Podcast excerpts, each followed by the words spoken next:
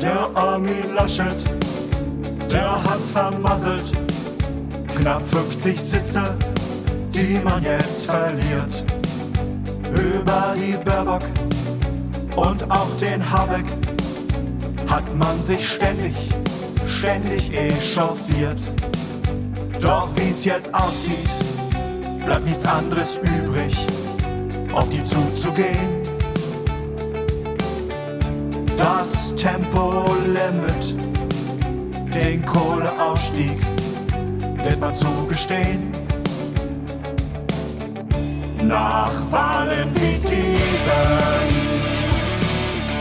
sind wir jetzt zu allem bereit.